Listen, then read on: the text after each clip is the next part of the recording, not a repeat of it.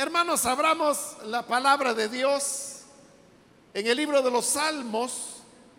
Busquemos el Salmo número 21, que es el que corresponde en la continuación del estudio que estamos desarrollando en este libro de la Biblia, los Salmos.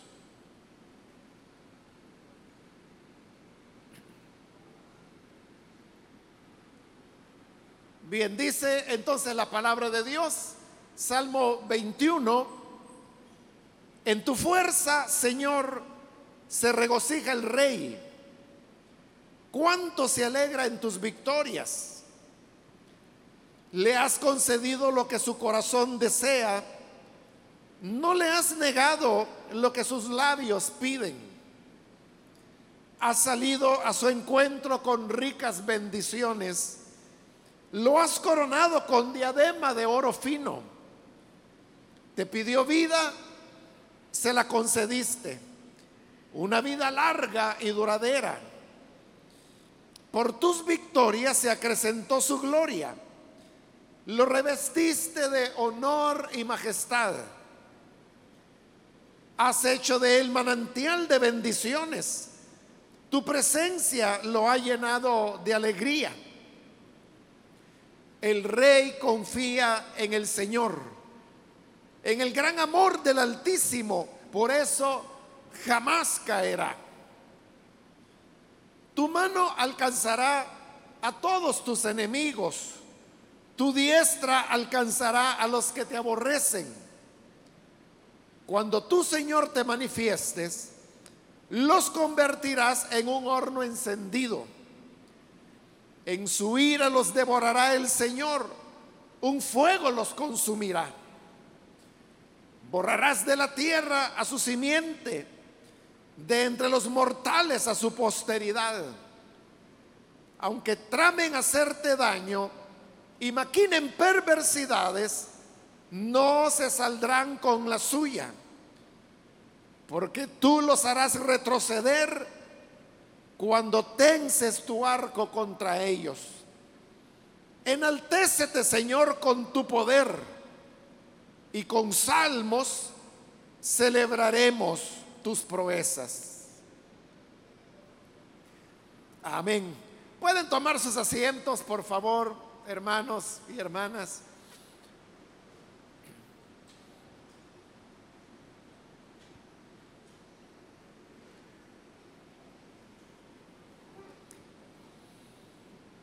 Hermanos, vamos a, comenzar hablando sobre el género al cual pertenece el salmo que acabamos de leer. Y el género eh, se llama acción de gracias. Creo que no es necesario explicar en qué consiste este género, porque todos sabemos lo que es una acción de gracias. Y eso es lo que hace el Salmo 21. Es eh, un salmo en el cual se le está agradeciendo a Dios por las victorias que le ha dado al rey. Si usted tiene presente el salmo anterior, que fue el salmo 20 que vimos en la última oportunidad, ese era un salmo que decíamos era la oración del rey antes de ir a la batalla. Y el salmo que hemos leído, el 21, es una acción de gracias porque el rey ha tenido la victoria en la, en la batalla. Esto ha llevado a muchos a pensar que el Salmo 20 y el 21 son salmos que, que forman una unidad, o sea, no una unidad en el sentido que era un solo salmo, no, porque hasta el género es diferente como lo he explicado. Pero sí hay una, se complementan, hay una complementariedad entre el contenido del Salmo 20 y el 21. Porque como le digo, vimos en el Salmo 20 como el rey va a la batalla y lo que él le pide al Señor es que que le dé la victoria. Decíamos que era un coro que le rogaba al Señor por victoria y el rey hacía también un, un solo, diríamos, en medio del coro. Pero todo era una petición porque iba a la batalla y quería que el Señor le librara y que le diera la victoria. Ahora, el salmo que acabamos de leer, que es el 21, aquí el rey ya volvió. Y se está dando las gracias porque el Señor le ha dado la victoria. Entonces, si, si pensamos en lo que ahí estaba ocurriendo, el contexto en el cual el salmo se escribe, podemos pensar que eh, el rey viene de regreso de la batalla, él ha ganado, ha tenido la victoria, lo cual significa que el Señor oyó la oración y la respondió. Entonces, cuando el rey viene de regreso, el pueblo le está esperando. Y el pueblo en realidad no le habla al rey, sino que le habla a Dios.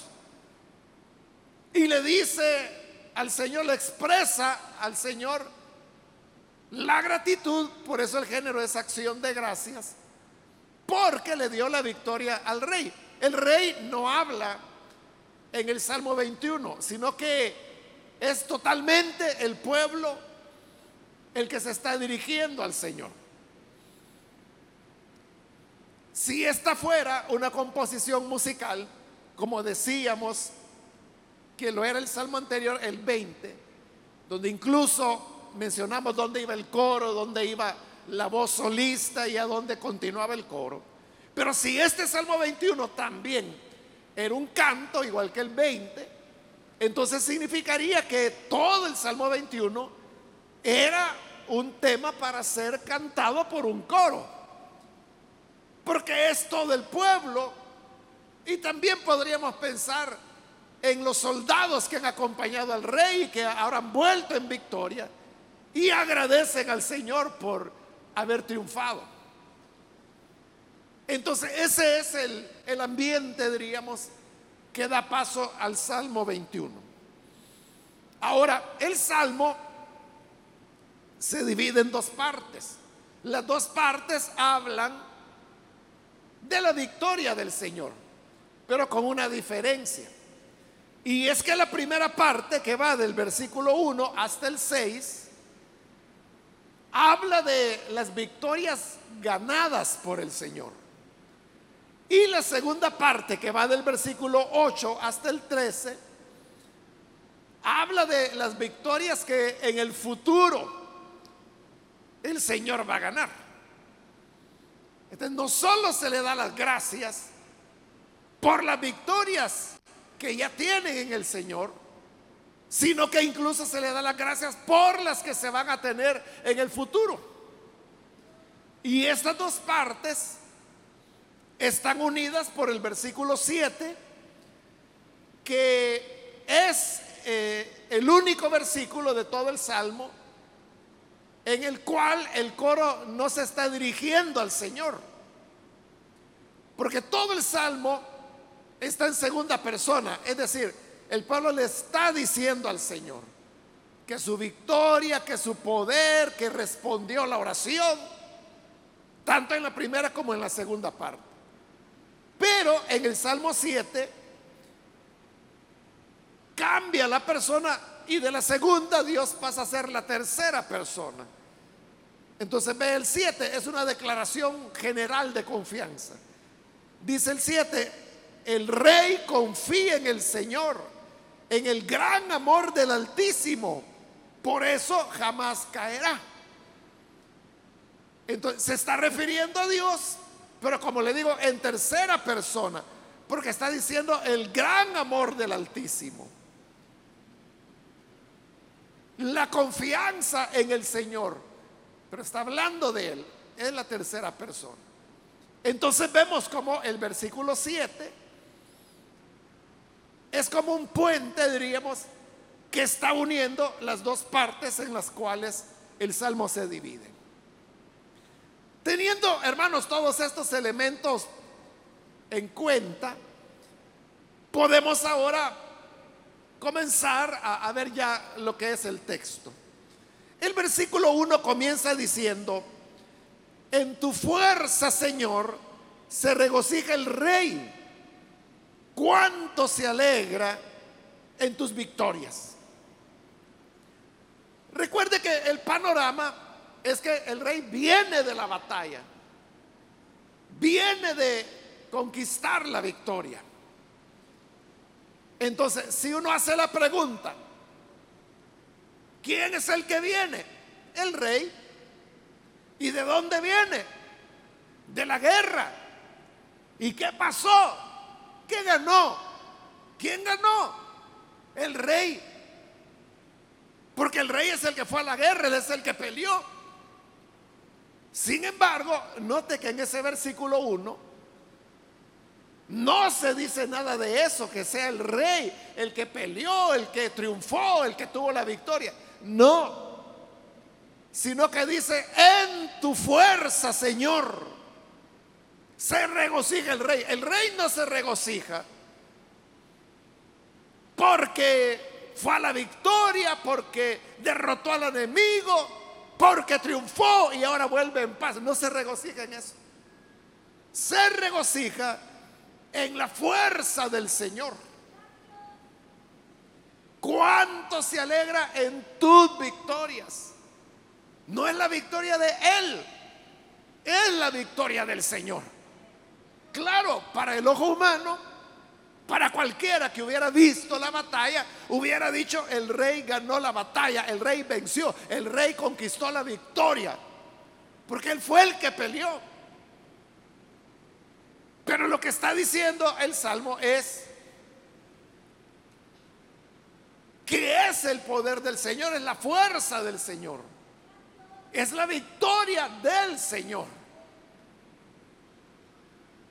Por eso, hermanos, es que nosotros debemos ser muy cuidadosos porque en la vida, siempre por la bondad del Señor, vamos a tener triunfos, éxitos, victorias en más de alguna ocasión. Las personas le van a felicitar y le van a decir, qué bien hizo esto, o Qué bueno que logró tal o cual meta. Ahora mismo, hermanos, estamos en, en una época de graduaciones. Y hay de todo, ¿verdad? Desde niños que se gradúan en la parvularia, adolescentes que se están graduando de noveno grado, otros se están graduando de bachilleres, y en algunas universidades también por estos meses hacen algunas graduaciones. Entonces, es una época, hermanos, de logros. Y una época cuando las personas suelen decir que bueno, que, logro. Y como le digo, aunque sea que el niño se graduó de parvularia, pero la gente dice, lo felicito hermano, porque su niño ya va para adelante, aunque sea parvularia. Entonces, cuando tenemos algún tipo de éxito, nunca debemos olvidar que no fue por nuestra sabiduría, no fue por nuestra fuerza, no fue por nuestra habilidad, no fue por nuestra inteligencia, sino que como dice el Salmo, es tu fuerza, Señor. Nos alegramos en tus victorias porque son las victorias del Señor. Si alguno se ha de alabar, dice la escritura, alábese en esto, en conocerme que yo soy el Señor. No debe el que es fuerte gloriarse en su fortaleza el que es inteligente, gloriarse en su inteligencia. El que es hábil, jactarse de su habilidad. Toda la gloria debe ser llevada al Señor. Como el canto, eso no es Biblia, ¿verdad? Pero es un canto A Dios sea la gloria. Hay varias versiones de, de la estrofa de ese canto. Hay una versión que dice, y si se gana alguna gloria, la llevaré al Calvario. Así dice una versión, hay otras versiones donde la idea es la misma, pero han cambiado las palabras. Pero lo que yo le quiero señalar es que esa es la idea que este versículo 1 nos está dando. Que si se gana alguna gloria, si se gana alguna fama, dicen otras versiones del canto. Si se gana algún triunfo, se gana una meta, se gana una felicitación, sea lo que sea que se haya ganado, llevémoslo a la cruz, al Calvario, a donde le pertenece, que es al Señor. E igual que los 24 ancianos del libro del Apocalipsis que dice que se quitaban sus coronas de sus cabezas y las rendían a los pies del cordero que fue inmolado. El rey es el que había peleado. El rey había ganado la batalla, pero ahora que el rey vuelve, no dice, ¡ah, le gané! No sabían qué tan genio militar era yo. No, no dice eso, sino que lo que dice, Señor, fue en tu fuerza. Fue tu victoria. Entonces, ¿qué está haciendo el rey? Se está quitando la corona y se la está poniendo a los pies del Señor. Siempre, hermanos y hermanas, en todo, démosle la gloria al Señor. A Dios sea la gloria. Amén. Versículo 2. Le has concedido lo que su corazón desea. No le has negado lo que sus labios piden. En el salmo anterior, que era cuando iba hacia la batalla, que no se sabía que iba a pasar, vimos que el rey hacía peticiones a Dios. Y yo le expliqué que en Israel había una tradición que se originó a partir de, Salomón, que Salomón iniciaba su reinado, él estaba joven, y el Señor se le apareció en una noche, en un sueño, y le dijo al Señor, pídeme lo que quieras y yo te lo daré. Y que Salomón pidió sabiduría. a partir de ahí, todos los reyes que siguieron, aunque el Señor ya no se les apareció en sueños, o sea, por lo menos la Biblia no lo dice, pero quedó la costumbre que la gente decía, bueno, como ahora tú eres el nuevo rey, te han ungido como rey. Entonces, igual que Salomón, tienes derecho a hacerle una petición al rey. De la petición del rey en el Salmo 20 que vimos la vez anterior, fue esa que el Señor le librara. Y ahora el versículo 2, que ya viene de regreso, dice el Salmo, le has concedido lo que su corazón desea. No le has negado lo que sus labios piden. Es decir, la petición que él hizo, que era que el Señor lo librara, el Señor se la respondió. Eso, hermano, nos da a nosotros la confianza de que todas aquellas cosas que le pedimos al Señor, él nos la dará. Jesús dijo, ya despidiéndose de sus discípulos, yo vuelvo al Padre. No deberían ponerse tristes porque me voy, porque les conviene que me vaya. Porque si yo me voy, enviaré al otro consolador. Y todo aquello que ustedes pidan, yo lo haré. Pero note lo que está diciendo ahí. Lo que pidamos, yo lo haré. Es decir, hermanos, exactamente lo mismo que Dios le dijo en un sueño a Salomón.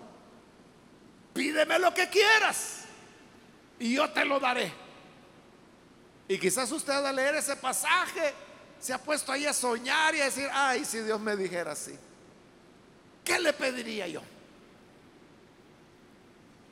pero no tiene necesidad de soñar. Porque la Biblia eso es lo que dice. Que todo aquello que pidamos será hecho. Jesús dijo, lo que pidan en mi nombre, lo recibirán. Es lo mismo que Dios le dijo a Salomón, pídeme lo que quieras.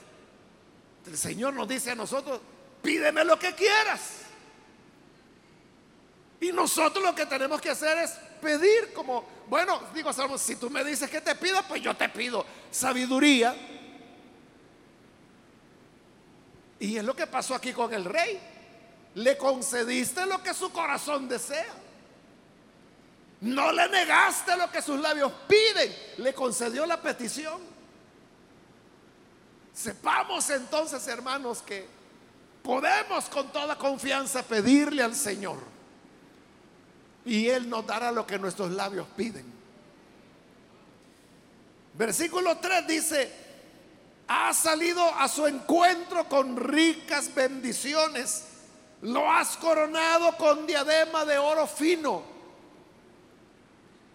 ese es como el atleta que cuando corría le daban la corona, igual que hoy se entregan trofeos, medallas de oro, de plata, de bronce para el ganador. Aquí es como, bueno, no es como, que es, es lo que está diciendo el Salmo, que Dios salió al encuentro del rey.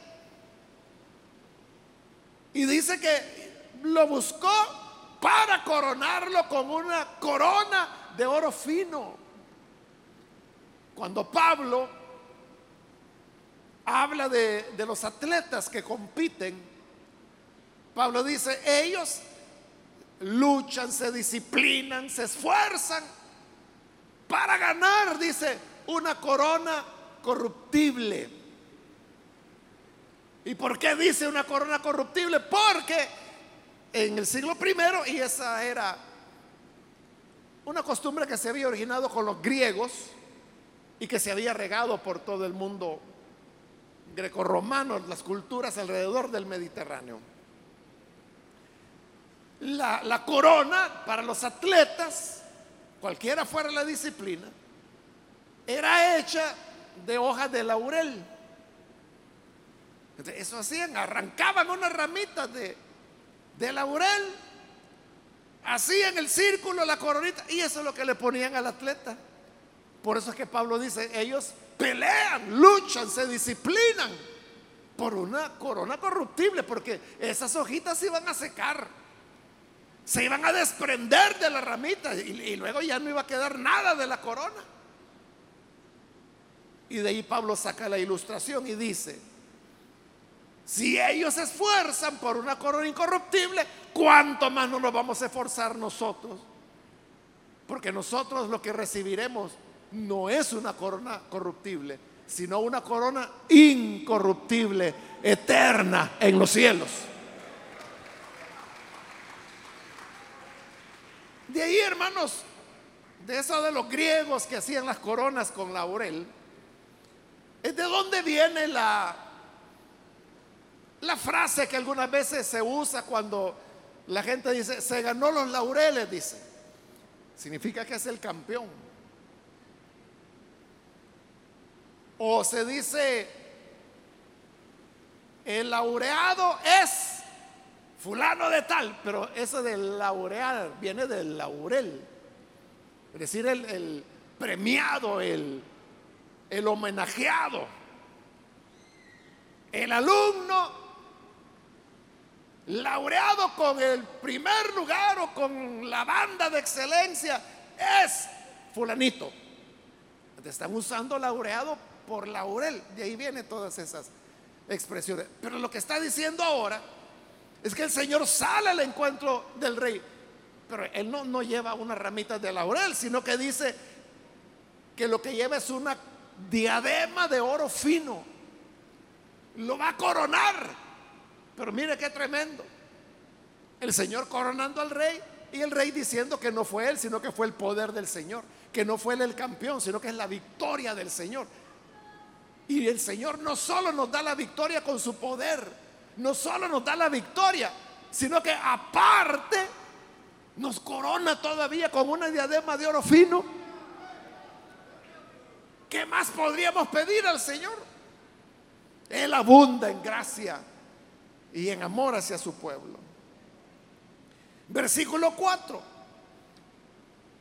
Te pidió vida, se la concediste. Una vida larga y duradera. esa fue la petición del rey. Cuando iba a ir a la batalla, Señor, que en esta guerra no me vayan a matar, sino que guárdame. Entonces dice, le pediste vida, el rey pidió vida, ¿qué hizo el Señor? Se la concedió una vida larga y duradera. Note que la petición de este rey, haya sido quien haya sido, fue diferente a la de Salomón. Porque cuando Salomón le dijo al Señor, dame sabiduría porque este pueblo es grande. A Dios le agradó y le dijo, mira Salomón, tú podrías haberme pedido riquezas Podrías haberme pedido que te librara de tus enemigos. Podías haberme pedido una vida larga. ¿Qué es lo que este rey pidió? Eso es lo que está diciendo ahí. Versículo 4, te pidió vida. O sea, este no pidió sabiduría, pidió vida. Y tú se la concediste. Es una vida larga y duradera. Pero a Salomón le dijo, vaya, me pudiste haber pedido librarte de los enemigos, riquezas y una larga vida, pero no me pediste nada de eso, lo que me pediste fue sabiduría. Por haberme pedido sabiduría, te voy a dar sabiduría como ningún otro ha tenido. Y además de eso, también te voy a dar riquezas. Y además de eso, también te voy a librar de tus enemigos. Y además de eso, también te voy a dar una vida larga y duradera. Porque a Dios le agradó que le pidiera sabiduría. Pero este rey lo que pidió fue vida. Y como Dios da más abundantemente de lo que uno pide o espera. La vida que le dio fue larga y duradera. Quizás él cuando le pidió vida, lo que le pedía, Señor, ahora voy a la batalla. Permíteme, al terminar la batalla, salir con vida. Es decir, le pedía vida para ese día. El Señor que da más abundantemente le dio vida para ese día, pero además una vida larga, duradera, de muchos años. Entonces note, cualquiera sea la petición que nosotros hagamos, es decir, si Salomón le hubiera pedido riquezas, solo riquezas, Dios lo hubiera hecho el más rico. Si le hubiera pedido ser librado de sus enemigos, Dios lo hubiera librado. Este lo que pidió fue vida. El Señor le dio vida y vida larga y duradera. Entonces, lo que le pidamos al Señor, Él nos lo va a dar y nos lo va a dar más abundantemente de lo que creemos o esperamos. Por eso uno tiene que saber qué es lo que pide. Hace ya varios años, hermanos, me recuerdo, una pareja de hermanos llegó a hablar conmigo. Ellos ya habían tenido una hija, una niña, pero ya iban varios años y la hermana no quedaba embarazada y ellos querían tener más familia. Entonces llegaron un día y me dijeron, hermano, ya tenemos tantos años de estar esperando un bebé y pues hasta ahora no, no ha habido nada, pero quisiéramos que ore por nosotros para que el Señor nos conceda la petición de, tener un hijo más o una niña más. Entonces yo oré por ellos y se fueron los hermanos, eso fue un domingo. Allá, hermanos, a, los meses, volvieron a llegar y me dijeron, hermano, ¿se recuerda que oró por Sí, pues mi, mi esposa está embarazada, me dijo el hermano. Pero no era eso todo estaba embarazada de trillizos.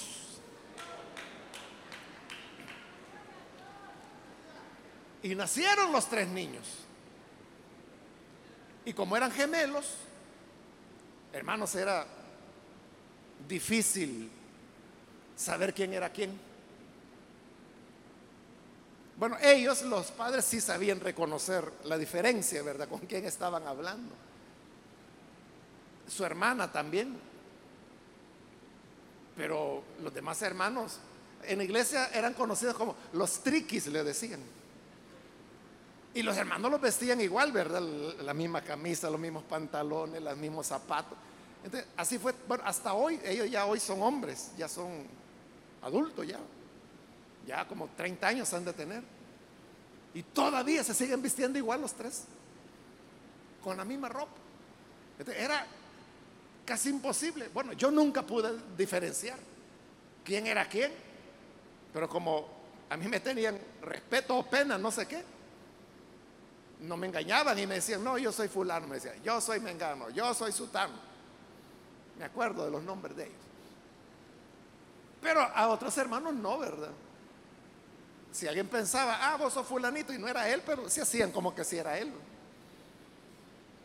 Entonces, por eso le digo, uno tiene que saber qué pide, ¿verdad? No vaya a ser que usted, como estos hermanos, diga, bueno, queremos un hijo y le dio tres el Señor. Como siempre da más abundantemente. O tal vez usted dice, Señor, por favor, dame un trabajo y a saber qué trabajo le va a dar. Pero Dios nunca busca lo malo. O no busca ponernos cargas que no podamos llevar. El Señor lo que busca es bendecirnos y darnos su victoria, su amor. Así que lo que queramos, hermanos, pidámoslo al Señor. Versículo 5. Por tus victorias se acrecentó su gloria. ¿Cuál gloria? La del rey. Lo revestiste de honor y majestad. ¿A quién? Al rey. Pero ¿de quién es la victoria? Del Señor. Mire cómo son las cosas. Dios es el que hace todo. Y el rey lo reconocía. El pueblo lo reconoce porque está diciendo fue tu poder. Pero para la gente, a ojos de la gente, ¿quién era el campeón? El rey. Entonces, ¿para quién era la gloria? Para el rey porque había tenido esa victoria. Lo revestiste de honor de majestad. Entonces la gente comenzó a honrar más al rey porque había tenido un gran logro, había ganado una batalla. Y usted sabe que cuando se ganan batallas, se erigen hasta monumentos o se labran placas recordando que tal rey en tal batalla tuvo este triunfo. Y, la gloria es para el rey. Pero ¿quién lo hizo? el Señor. Por eso es que el Salmo dice, por tus victorias, o sea, las victorias del Señor, se acrecentó la gloria del rey. Lo revestiste de honor y majestad al rey, pero por lo que el Señor hizo. O sea, en realidad la gloria tiene que ser para el Señor. La majestad, el honor debe ser para el Señor. Pero como la victoria se la dio a ese hombre, que en este caso es el rey, la gente a quien felicita y a quien ve y a quien le da honor es al rey. Así es como Dios hace, hermanos. Nosotros lo que hacemos bien es servir de estorbo. Eso es lo que nosotros hacemos, servir de estorbo. Si algo sale bien, es porque el Señor lo hizo. Pero ¿qué sucede cuando algo sale bien? Que la gente cree que somos nosotros. La gente cree, hermanos, que, que uno es el que merece la, la majestad, el honor. Y realmente es el Señor. Pero la gente lo va a ver usted. Si usted tiene una cosecha de personas necesitadas en la célula, la gente lo que va a decir es, qué líder este, qué hermana esta, que ganadora de almas. Pero ¿quién hace la salvación? Si el Señor no le abre el corazón a las personas para que estén atentas a la palabra. Nosotros, como le digo, lo que podemos hacer es estorbar. Pero Dios obra así. Que Él hace las maravillas y deja que por la victoria de Él nosotros seamos los que recibimos el honor. Versículo 6, con el cual termina la primera parte. Has hecho de Él, o sea, del rey, manantial de bendiciones. Tu presencia lo ha llenado de alegría. No solo el rey es bendecido con la victoria, sino que por la victoria que el rey tuvo, se convierte en manantial de bendiciones para otros. Eso es como cuando el Señor Jesús habló del Espíritu Santo. Y él dijo que el Espíritu Santo habría de venir y dijo, y será una fuente que brote del interior de los que han recibido el bautismo. Entonces note, el Espíritu Santo es usted quien lo recibe. Pero cuando usted ya lo recibe, el Señor dijo que ese Espíritu es una fuente en su vientre, en su interior, que está brotando. ¿Y brota para qué? ¿O para quién? ¿O para quiénes? Es para los demás. Y ahí es cuando su vida comienza a ser de bendición para otras personas. Y es cuando las personas dicen, es que yo quiero que esta hermana ore por mí. Hermano, es que yo lo que quiero es que deme un abrazo porque yo siento que cuando usted me abraza el Señor me bendice. O hay gente que, que, le agarra la mano y se la pone en la cabeza y dice, ore por mí hermano, ore por favor. Entonces usted puede decir, hombre, pero si yo soy otro humano, yo no lo puedo bendecir, Dios lo puede bendecir. Pero lo que ocurre es que ellos le ven a usted como ese manantial que está fluyendo y del cual ellos beben. Entonces, eso es lo que Dios hizo con el rey. Lo hiciste es un manantial de bendiciones. La gente se sentía segura con el rey. La gente se sentía acuerpada por el rey. Lo veían como un padre que los había librado de sus enemigos. Pero era en realidad el Señor quien había hecho la obra. Como le dije, ahí termina la primera parte. Usted ha notado que todo ha sido referido a la victoria ganada. Hoy vamos con el versículo que hace el enlace entre las dos partes, que es el 7. Como le dije, es una declaración general de confianza, porque lo que dice es, el rey confía en el Señor, en el gran amor del Altísimo, por eso jamás caerá. por eso le digo, una declaración general de confianza, porque está diciendo que los que confían en el Señor jamás caerán, jamás van a ser derrotados. Otra manera de decirlo sería cuantos confían en el Señor no serán avergonzados. No van a resultar humillados. Ah, este confía en el Señor y mire, se lo llevó a la tempestad. Jamás va a ocurrir eso. Cuantos confían en el Señor no serán avergonzados. Hoy vamos con el versículo 8, que es donde comienza la segunda parte. Y le dije que en la segunda parte de lo que habla es de las victorias futuras que el Señor les dará. Dice el versículo 8, tu mano alcanzará a todos tus enemigos, tu diestra alcanzará a los que te aborrecen. En ese versículo se está presentando a Dios como abriendo sus dos brazos y con sus dos brazos haciendo una sola recogida. Pero ¿qué es lo que está recogiendo? A sus enemigos. Por eso dice, tu mano, refiriéndose a la izquierda, alcanzará a todos tus enemigos. Tu diestra alcanzará a los que te aborrecen. Ahí están los enemigos del Señor, los que aborrecen al Señor. A todos los recoge, podríamos decir, de una sola manada. Habla del poder del Señor. Que así, hermanos, como uno pudiera agarrar, ¿qué, hermanos? Ropa, con los dos brazos, uno pudiera agarrar ramas, hojas, muchas cosas podemos agarrar con los dos brazos. Así Dios agarra a sus enemigos y a los que le aborrecen. Es decir, para Él es fácil derrotarlos y es lo que seguir haciendo. Versículo 9, cuando tú Señor te manifiestes, los convertirás en un horno encendido. En su ira los devorará el Señor. Un fuego los consumirá.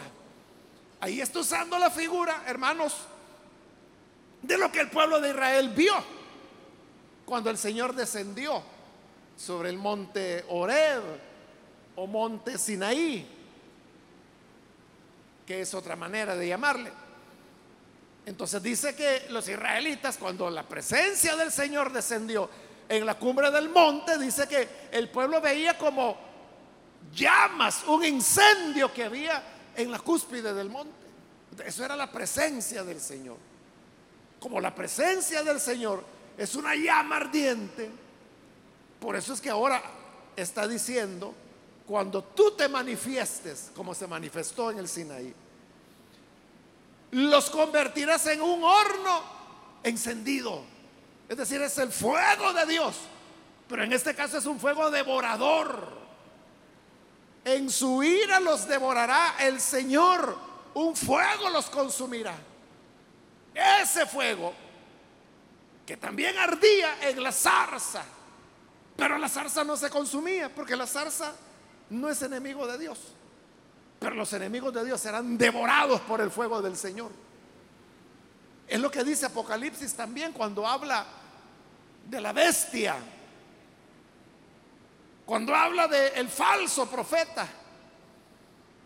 Que dice que el Señor los destruirá con el resplandor de sus ojos. Y en el capítulo 1 dice que sus ojos ardían como llama de fuego de qué es lo que va a destruir a la bestia y al falso profeta, el fuego del Señor.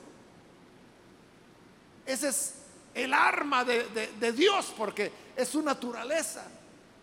Es una llama que flamea y que devora a todos los que se les pone por enfrente. Versículo 10. Borrarás de la tierra a su simiente de entre los mortales a su posteridad. Como ya se dijo que los que aborrecen al Señor y sus enemigos serán consumidos por el fuego, ¿eso qué significa? Que van a morir. Si van a ser consumidos por el fuego de Dios, obviamente ya no va a haber descendencia, ya no tendrán hijos. Y por eso dice que la simiente de ellos será borrada. de entre los mortales, es decir, en los seres humanos, se borrará su posteridad, ya no van a tener descendencia. Porque el Señor los devora con su fuego. Versículo 11. Aunque tramen hacerte daño y maquinen perversidades, no se saldrán con la suya. Ahí se nos está mostrando la naturaleza de los enemigos de Dios y de los que aborrecen a Dios. Que no es, hermanos, que ellos por error o por desconocimiento se opongan a las cosas de Dios. No es así. Sino que es algo calculado, algo que se hace a propósito. Por eso es que dice, aunque tramen hacerte daño, hacerle daño a Dios. Aunque maquinen perversidades. Y eso de maquinar es estar en la mente planeando, planeando, planeando. ¿Cómo voy a hacer yo para destruir las cosas de Dios? No lo están haciendo por ignorancia, no lo están haciendo por error. Es intencional. Pero aunque lo hagan así, dice el versículo, aunque tramen hacerte daño, aunque maquinen perversidades, no se saldrán con la suya. Porque Dios no puede ser burlado. Eso así es. A Dios no le podemos engañar. Entonces, las personas que toman una actitud de, de oposición a Dios, parece que hay gente, hermanos, a las cuales les molesta que uno tenga fe en el Señor, que uno confíe en Él. Entonces dicen cosas como ignorantes, descerebrados, como es que andan creyendo en un ser invisible o en un ser imaginario. note que son cuestiones que son ataques en contra de la fe, es una ridiculización de los creyentes, de los cristianos. Pero aunque tramen lo que quieran tramar y hacer los argumentos que quieran hacer, no se saldrán con la suya, dice el Señor. Los que confían en el Señor siempre terminarán con diademas de oro fino sobre sus cabezas. Amén. El Señor nos concederá las peticiones de nuestros labios.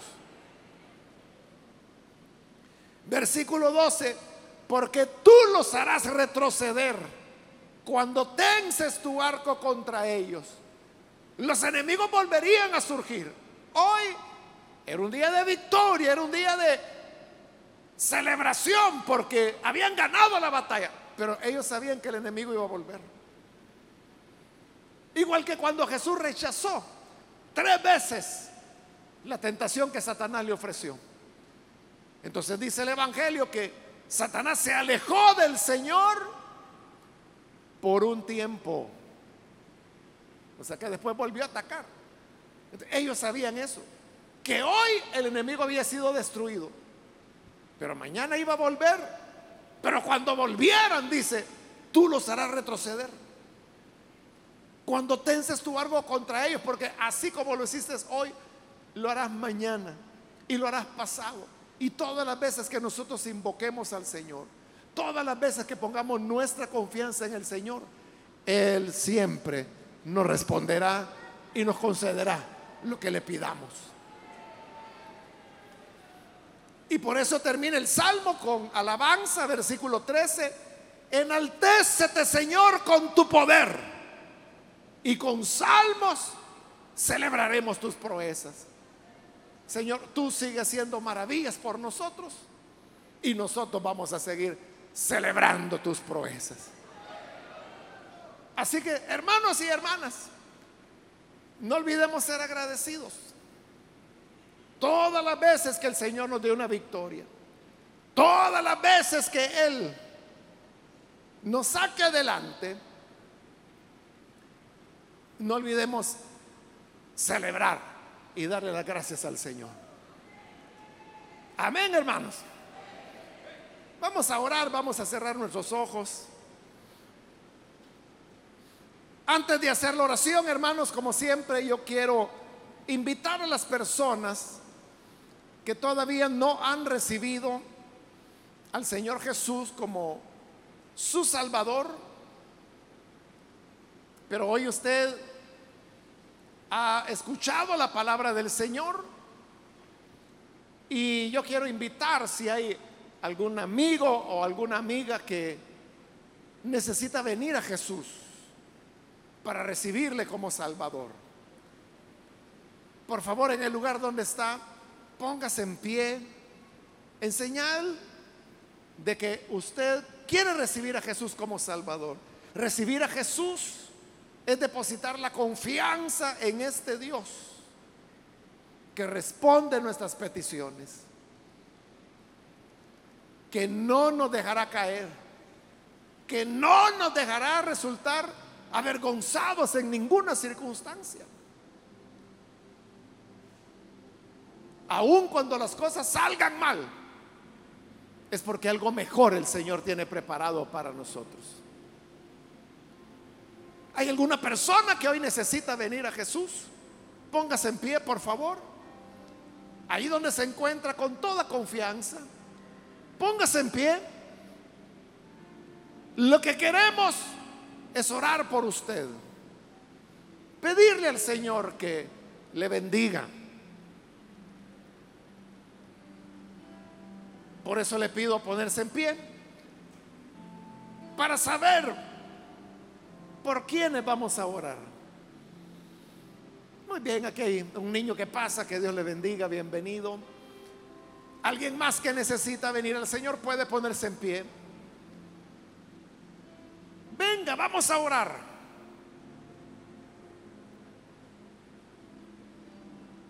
Otra persona. Hoy es su, su momento. Venga, acérquese. Vamos a orar. Eso es todo, venir al Señor, entregarle la vida. Y nosotros lo que hacemos es pedirle a Dios que lo bendiga, que lo cambie y que Él sea ese Dios que lo coronará con diadema de oro fino cuando lo libre de tribulaciones. Muy bien, aquí hay otro niño que pasa, que Dios lo bendiga, bienvenido. Alguien más que necesita pasar. Aquí en medio hay otro hombre, Dios lo bendiga, bienvenido también. Otra persona que necesita venir a Jesús puede ponerse en pie. Venga, es oportunidad. Queremos orar por usted. Muy bien, aquí hay otro niño, Dios lo bendiga, bienvenido también. ¿Alguien más? También quiero invitar si hay algún hermano o alguna hermana que se alejó del Señor. Algo le distrajo, se descuidó, pero hoy necesita reconciliarse. Entonces, póngase en pie también en este momento para que oremos por usted. Venga, venga con toda confianza. Queremos orar por usted. ¿Hay alguien que se reconcilia? Venga, hermano. Venga, hermana.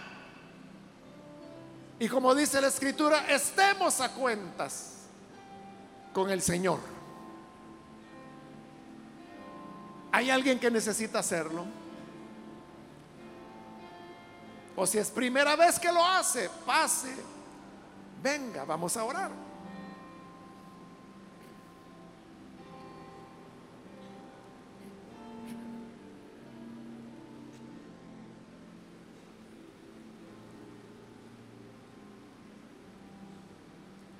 Bien, hago la última llamada.